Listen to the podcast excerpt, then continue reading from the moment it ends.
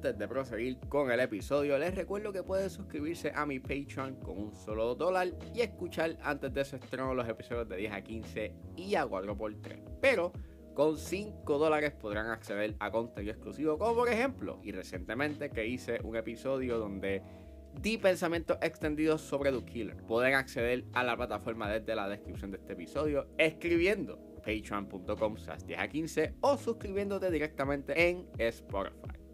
Muchas gracias por el apoyo.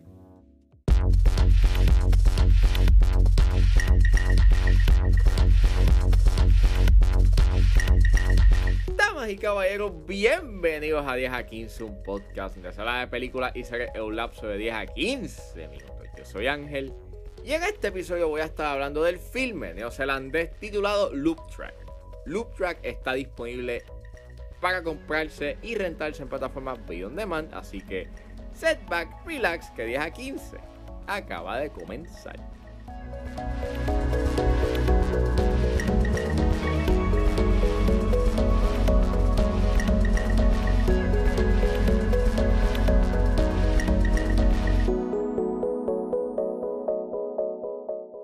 Loop Track es una película dirigida y escrita por Thomas Sainsbury. El elenco lo compone Thomas Sainsbury, Hayden J. Wheel, Tawanda Manjimo, Kate Simmons, Noah Campbell, Bianca Seinafo y Gaby Solomona.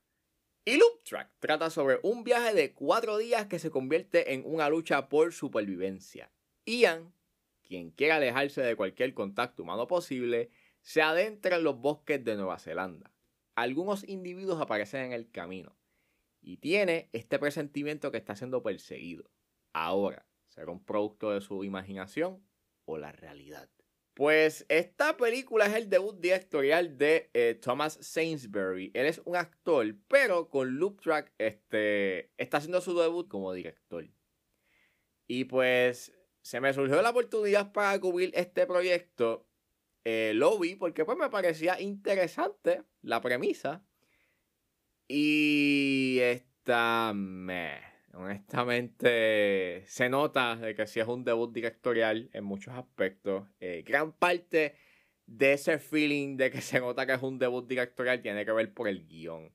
Y mira, al inicio yo estaba como que, mira qué cool, la fotografía se ve nice, el personaje principal está actuando bien siniestro, bien raro. Y... Y mano, te presenta este tema de la culpa y pues nuevamente el personaje resulta bastante misterioso y actúa como que bien nervioso y tú piensas que algo va a pasar con eso. Pero al final no sucede nada. Y es una película que quiere irse por muchas tangentes, pero se queda en eso, en quiere irse por esas tangentes y no logra del todo a adentrarse a un elemento en específico. Eh, tienes estos temas psicológicos, como dije, eh, en momentos quiere ser como un thriller, casi como un thriller slasher. En otros quiere ser como un horror sobrenatural.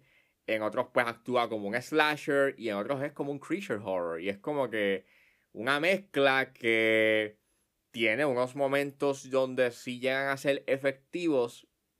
O por lo menos causa un cierto tipo de intriga. Pero al final no hacen nada con ello. Hay una otra cosa que sí, por lo menos la conectan con lo que quieran hacer al final. Pero aún así, es una película que pues... Pues, pues eso. Es una mezcla. No muy buena. Honestamente. Las actuaciones puedo decirle que están ok.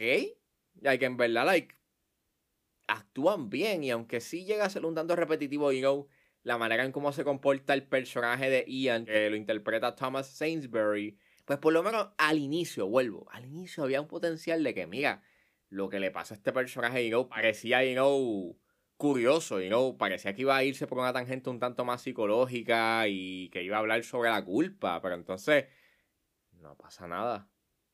En verdad no pasa nada, like, eh, o sea, la respuesta que le dan de por qué él se comporta así, como que tan sosa, like, that's it, es soso. La fotografía sí puedo decirte, pues, nuevamente, está nice. Este, y, hay, unos encuadres que sí funcionan eh, y que resaltan bastante bien, you este, la belleza de la, del bosque donde ellos pues filmaron. Y sus últimos 30 minutos están ok. Eh, porque pues hay un elemento en Old Creature Horror que pues resulta interesante por el efectismo que genera.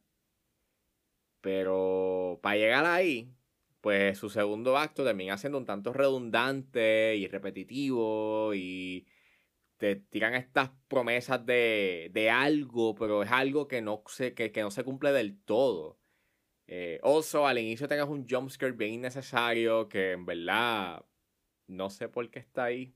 Bueno, para que te interese algo, pero, pero no sé por qué está ahí. Pero por lo menos puedo respetar de que hay una practicalidad en esta película, la que es por lo menos bastante práctica. Eh, y eso, la practicalidad está cool. Pues, es básicamente el Loop Track, mano. Es una película que no es lo peor que he visto este año, pero es lo más mediocre que he visto este año. O sea, es una película que, pues sí, deja claro unas ideas o por lo menos una promesa que tiene este eh, Thomas Sainsbury como director, pero su guion eh, fracasa estrepitosamente debido a que no sabe qué quiere ser, no, quiere, no tiene algo en mente y lo que desarrolla o las montones de ideas y conceptos que quiere traer en esta película terminan a medio coser. Y el resultado termina siendo una experiencia bastante repetitiva y frustrante. Bastante frustrante.